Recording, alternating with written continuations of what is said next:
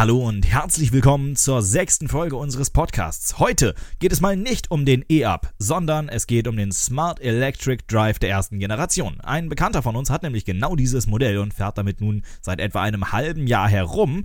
Und äh, jetzt durfte ich mal fahren und davon möchte ich euch natürlich berichten und auch, wie ich dieses Auto so finde. Ja, klein, ne? Was soll man dazu sonst sagen? Also das muss man halt einfach so sagen. Äh, das Erste, was auffällt, das Auto ist klein und man sitzt wahnsinnig hoch in diesem Auto. Äh, die Abmessungen sind genau die gleichen wie beim Verbrenner. Ich weiß nicht, ob man im Verbrenner auch so hoch sitzt. Ich bin einmal mit einem Verbrenner Smart gefahren. Äh, witzigerweise sogar eine längere Strecke bis an die Nordsee. Das sind etwa oh, 100 Kilometer, 80, 100 Kilometer in der Größenordnung. Ähm, da kann ich mich nicht mehr dran erinnern. Das ist mir zumindest nicht so aufgefallen damals, dass ich so hoch sitze. Ähm, andererseits sitzt unter dem Beifahrer ja auch die äh, 12 Volt Batterie, auch beim Verbrenner. Äh, von daher wäre es eigentlich nur naheliegend, wenn dem so ist und mir das damals einfach nur nie aufgefallen ist. Wenn man nach dem Smart Electric Drive der ersten Generation mal bei mobile.de sucht, dann findet man dieses Modell tatsächlich ab etwa 4800 Euro, wobei man da natürlich ein bisschen aufpassen muss. Das Auto scheint es nämlich seinerzeit sowohl mit einer Kauf- als auch ein, mit einem Mietakku, also einer, einer Fahrbatterie zum Mieten gegeben zu haben. Und äh, ja, da muss man natürlich ein bisschen drauf achten. Wenn man eine Mietbatterie hat, muss man da natürlich dann mit auf einen äh, laufend zukommenden Kosten rechnen. Zum Akku sei gesagt, man findet im Internet auch Berichte von Nutzern des Autos, die binnen fünf Jahren über 200.000 Kilometer mit dem Auto gefahren sind, äh, was einerseits untypisch für so ein kleines Auto ist, aber andererseits natürlich auch sehr, sehr viele interessante Infos über die Alterung sowohl des Akkus als auch des Fahrzeugs bietet.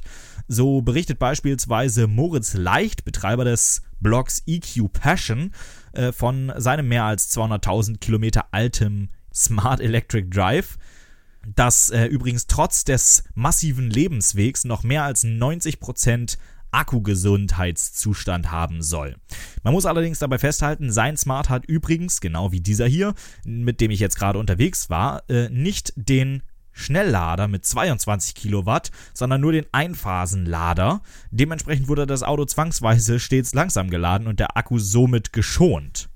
Unser Up, um den mal als Referenz anzuführen, unterstützt neben dem langsamen einphasigen Laden ja auch noch das Schnellladen mit Gleichstrom, was ich auch jedem unbedingt empfehlen würde, ähm, rein zu konfigurieren. Man muss es ja nicht nutzen, wenn man es nicht braucht aber es erleichtert den Wiederverkauf des Autos enorm und bietet in Notfällen halt eben doch eine Art Fallback-Lösung. Und äh, nur um mal eben kurz den Vergleich aufzustellen, unser Up hat mit 46.000 Kilometern, aber einem etwas höheren Alter von 6,5 Jahren noch ein State of Health von 86 Prozent.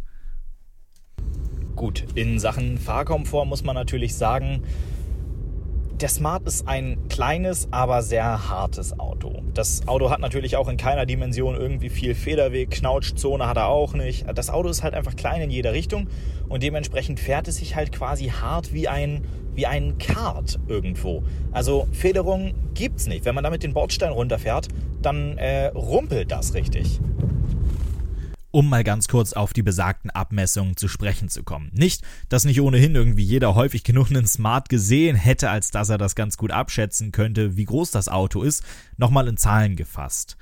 Das Auto ist 2,69 Meter lang, ähm, hat einen Radstand von knapp unter 2 Metern, ist 1,55 Meter breit und 1,54 Meter hoch. Und naja, aerodynamisch eher eine Kiste im Wind, aber äh, der Smart ist ja nun auch nicht gerade für die Autobahn gemacht, wo er ja wegen der hohen Geschwindigkeiten Windschlüpfrigkeit quasi ausspielen könnte, äh, sondern das Auto ist eben für die Stadt gemacht. Und da ist es eben deutlich wichtiger, möglichst wenig Masse beschleunigen zu müssen. Und eben diese Masse äh, beträgt beim Smart Electric Drive der ersten Generation 945 Kilo. Das ist definitiv nicht leicht für ein so kleines Auto. Der Verbrenner des Autos wiegt quasi äh, etwas über 100 Kilo weniger.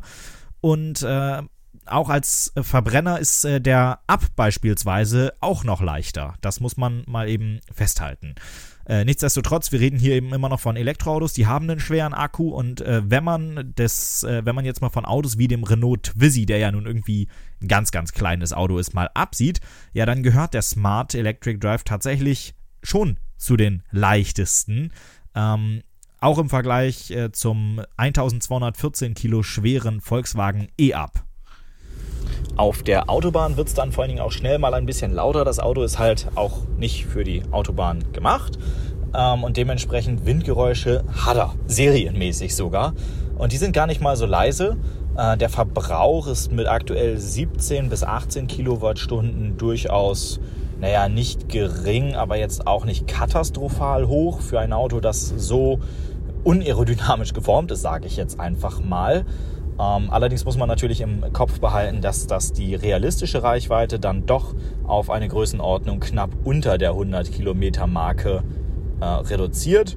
Ähm, der Eigentümer hat mir aber vorhin noch gesagt, dass er auch selber mehrfach bereits in den dreistelligen Bereich reingekommen ist in Sachen Reichweite. Also für den innerstädtischen und Nahverkehrsbereich oder Bundesstraßen offenbar kein Problem. Man muss nun also quasi festhalten, der E-Up ist sparsamer als der Smart Electric Drive und das, obwohl er das größere Auto ist mit vier Sitzen.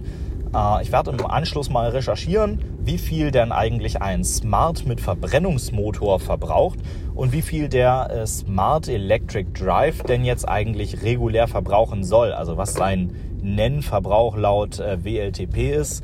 Ähm, und dann können wir mal gucken, wie sich das da verhält.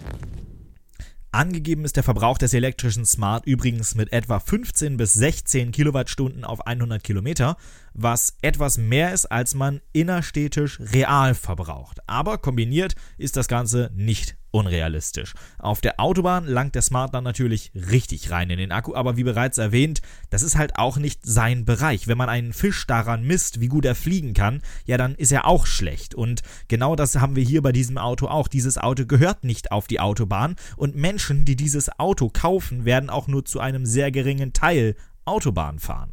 Der Verbrenner Smart verbraucht übrigens laut Hersteller zwischen 4,5 und 5 Litern Benzin je 100 Kilometer laut Herstellerangabe. Wenn man das Ganze jetzt mal in Euros umrechnet, denn das ist, was uns am Ende tatsächlich wehtut, dann stellen wir fest, der Elektrosmart verbraucht etwa 4,30 Euro an Strom auf 100 Kilometer, verglichen zu den 6,50 Euro Benzinverbrauch und das ausgehend von einem im Moment fast schon unrealistisch niedrigen Benzinpreis von 1,30 Euro, ja, da gewinnt der Elektrosmart mit etwa 2,50 Euro, 3 Euro realistisch Vorsprung je 100 Kilometer in Sachen Verbrauch bzw. Kosten des Verbrauchs. Also, fassen wir mal ein bisschen zusammen. Meinen Segen bekommt dieses Auto, denn Wer sparen möchte, kann sich günstig gebraucht ein langsam ladendes Fahrzeug ohne den 22 kW Lader suchen. Das geht natürlich nur, wenn man sich sicher ist, mit diesem Auto nicht, auch nicht gelegentlich, längere Strecken fahren zu wollen, bei denen man am Ende nicht laden kann oder bei deren Endpunkt man nicht ohnehin so lange bleiben möchte, dass man die Zeit zum Laden hätte. Denn unterwegs nachladen, das geht mit dem Auto ohne Schnelllader nicht, denn die Ladezeit beträgt für die Version ohne den Schnelllader knapp über vier Stunden und das setzt dann auch noch voraus, dass der Ladepunkt das überhaupt beherrscht. Wenn man eventuell dann doch nochmal auf die Bahn will, dann sollte man unbedingt in den 22 Kilowatt Lader investieren. Damit ist das Auto laut Hersteller in etwa einer Stunde randvoll. Äh, die autobahnüblichen 80 Prozent dürften nach knapp unter 45 Minuten gefallen sein. Für wen ist dieses Auto nichts? Naja, erstmal für all diejenigen, für die der Verbrenner Smart auch nichts ist. Also zum Beispiel Menschen, die täglich sehr weit fahren oder Menschen, die eben das Ladevolumen brauchen, für die der Smart dahingehend ungeeignet ist. Zudem ist der Smart so ein bisschen, gerade die erste Generation, ungeeignet für Menschen, die nicht zu Hause laden können oder zumindest in der Nähe ihres Zuhauses ähm, an einem öffentlichen Punkt beziehungsweise am Arbeitsplatz oder in der Nähe des Arbeitsplatzes laden können. Und eben für Menschen, die, wie gesagt, sehr viel auf der Autobahn unterwegs sind, dafür ist das Auto zu laut und er verbraucht dann auf der Autobahn eben doch ein bisschen mehr. Wenn ihr also überlegt habt, euch einen Smart anzuschaffen und ihr zu Hause die Möglichkeit habt, dort zu laden, dann seht euch unbedingt auch den Elektrosmart an. Denn Gucken kostet erstmal nichts und wenn er dann nichts für euch ist, na, dann lasst ihn halt einfach beim Händler stehen. Aber in Sachen Preis-Leistung ist dieses Auto echt super und wenn man bisherige Erfahrungsberichte äh, so ein bisschen zusammensucht und denen Glauben schenkt, dann ist das Auto auch super in Sachen Langlebigkeit. Und günstig ist er obendrein. So, das soll's jetzt mit dieser Folge tatsächlich auch dann endgültig sein. Ich hoffe, ihr habt ein bisschen was mitgenommen über dieses kleine, aber feine Elektroauto und gebt ihm vielleicht tatsächlich eine Chance, wenn ihr euch für die Anschaffung eines Elektroautos interessiert. Ich freue mich auf euch in der nächsten Folge und sage bis dahin, ciao. Eine kleine Anmerkung habe ich noch. Ihr könnt diesen Podcast künftig ganz einfach mitgestalten. Sendet dazu einfach eure Frage, Anmerkung, Kritik oder eure Wünsche per Mail an elektro@hendrikfinke.com. Gerne könnt ihr eure Frage auch als Audio anhängen, dann kann ich euch nämlich ganz einfach und elegant hier mit zu mir in den Podcast holen.